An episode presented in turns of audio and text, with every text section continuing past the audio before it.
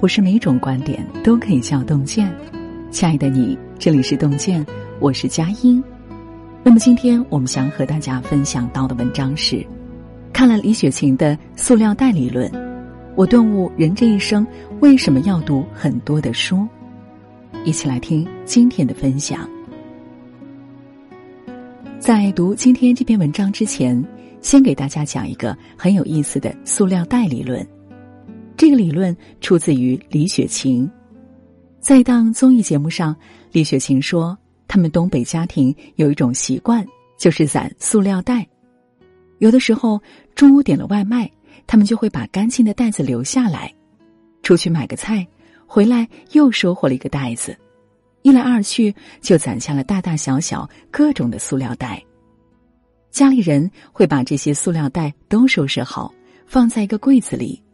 外人看到了，偶尔也会说：“都什么时代了，还留着一堆的塑料袋不舍得扔。”但神奇的是，有一天你不知道需要用什么东西去装物件的时候，你把那个柜子打开，总有一个袋子能派上用场。为什么要讲这个理论呢？看了接下来的两个故事，你就会明白。第一个是最近爆火的新东方主播董宇辉的故事。一九九三年，董宇辉出生于陕西渭南市潼关一个农民家庭。小时候的董宇辉个头不高，性格有点敏感，还有些自卑。那时候，别的小伙伴放学后会相约玩耍，玩到满头大汗。内向的董宇辉却会一个人独自回家，默默看书。他喜欢看苏轼，喜欢看老庄，喜欢背京剧。还喜欢读名著，一本《平凡的世界》，董宇辉从初三看到大学，反反复复看了好几遍。书本给了他力量，给了他知识，也给了他一夜爆红的实力。在新东方蛰伏了五年后，董宇辉终于一招凭借直播带货火遍全网。当别的主播都在哗众取宠、声嘶力竭的卖货时，只有董宇辉不慌不忙，娓娓道来。他卖铁锅时说：“是妈妈的手，是父亲忧愁的面容，是老人盼游子回家的心。”他卖火腿时说：“是风的味道，是盐的味道，是大自然的魔法和时光腌制而成。”这样的直播方式，对比浮夸的直播套路，简直让人如沐春风。于是，大批大批的观众挤进直播间，连带着新东方的股价翻了好几倍。可以说，属于董宇辉的高光时刻，在这个夏天真正开始了。第二个故事是前央视主持人房琪，同样是一九九三年，房琪出生在黑龙江齐齐哈尔，父亲是卖鱼饵的小商贩。从小，房琪就在老爸的摊位旁边长大。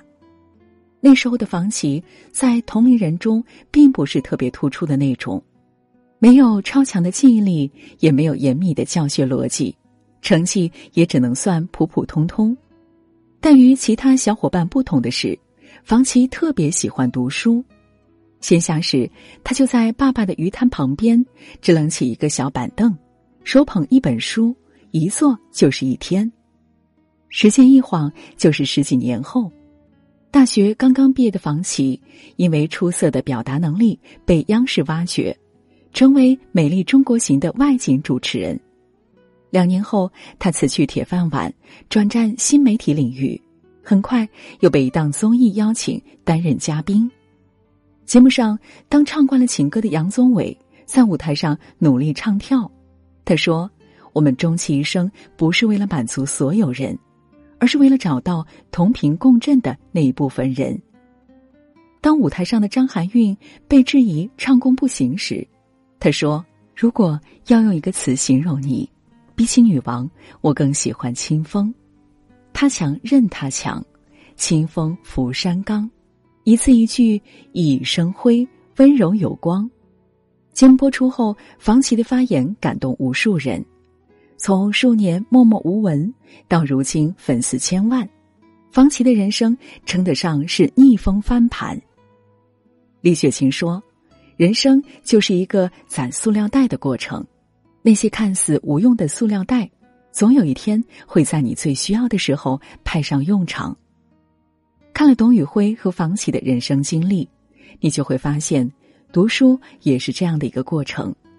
有时候，我们也以为读过的书大都被忘记了，就像那些被收藏起来的塑料袋，被尘封在了某个角落里。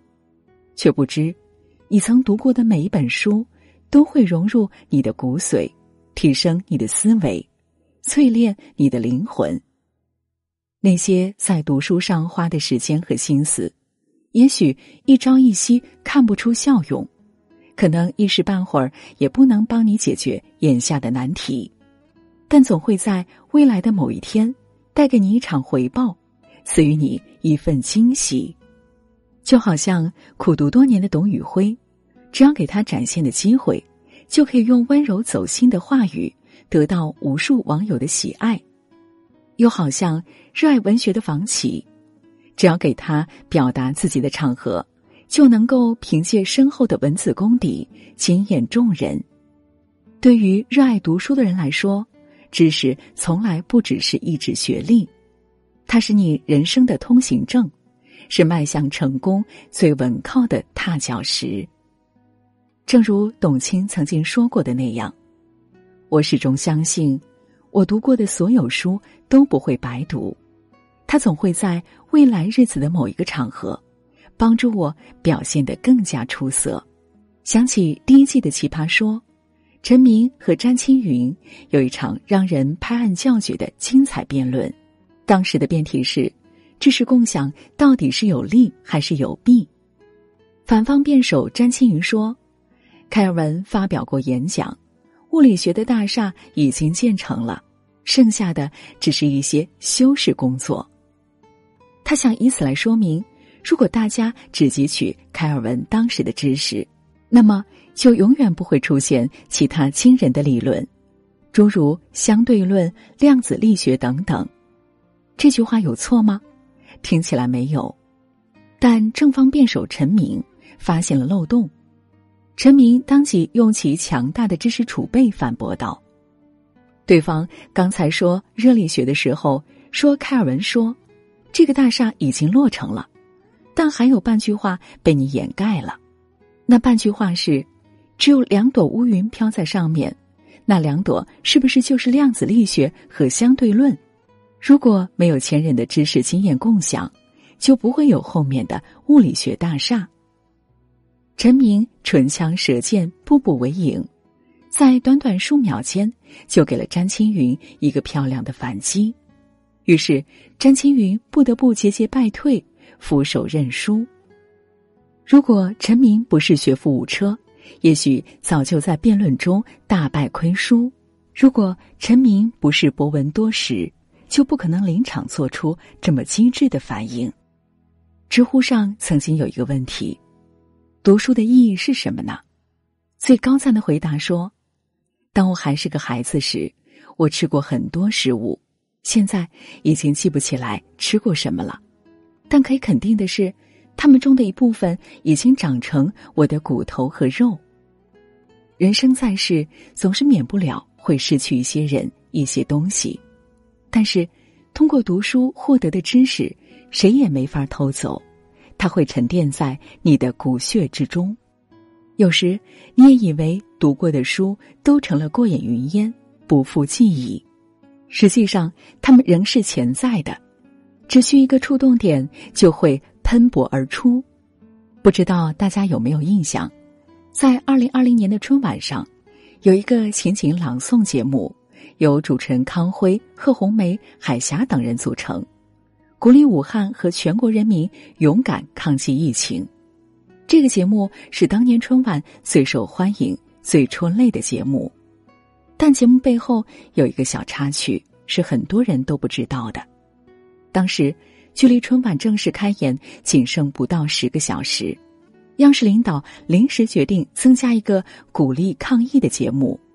得到消息，春晚总撰稿秦希明急得焦头烂额，慌忙中，他突然想到了白岩松，立马打电话请他撰写台本。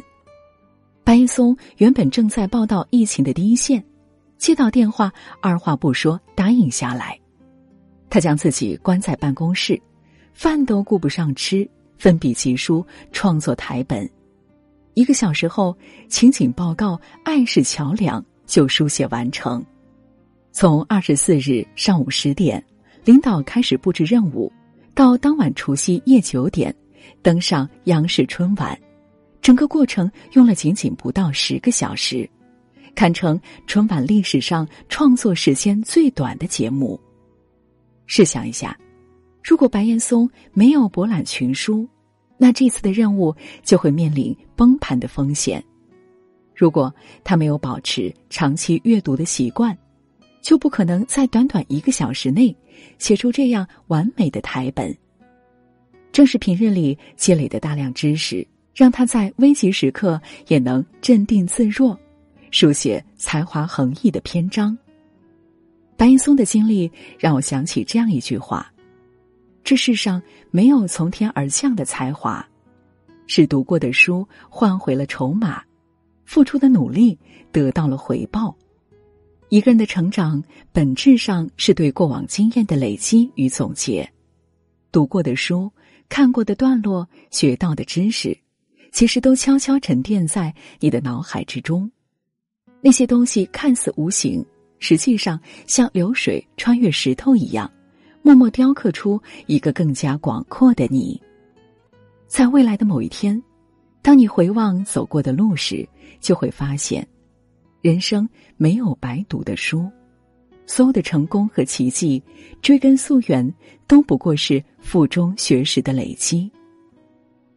作家刘润曾说：“你在知识链上的位置，往往决定你所处的位置。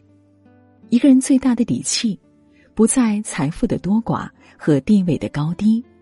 当你博览群书后，那些融在骨血里的学识和智慧，才是你最硬的后台。自然，也许终其一生，我们都成为不了白岩松，成为不了陈明。”成为不了董宇辉和房琪，但如果你读书，在农村你可以摆脱旧工具，用一些新技术种地；如果你读书，在城市你可以选择比别人更有利的地理位置做生意；如果你读书，在时代的风口，你会比别人更有把握抓住；如果你读书，在教育孩子的过程中，你会比别人更理智、更科学。读书可以让你从无知变得有知，从人云亦云变得有主见、有思考，这些都是一笔无形的财富，一股无形的力量，促使你登上更高的台阶。一直很喜欢这样一句话：每一本书就是一道门，你想通往哪里都可以自己掌握。当你读过的书越多。选择余地就越大，看见的风景就越广阔。所有学到的知识和本领，终有一天都会化作你对抗生活的铠甲。所以，从此刻起，拿起一本书开始阅读吧。要相信，那些偶然间收起的塑料袋，都会在无形中塑造出一个更优秀的你。点亮再看。与朋友们共勉。今天给您分享的文章就到这里了，感谢大家的守候。如果您喜欢洞见的文章，请在文末点一个再看。我们相约明天，让洞见的声音伴随着您的每一个夜晚。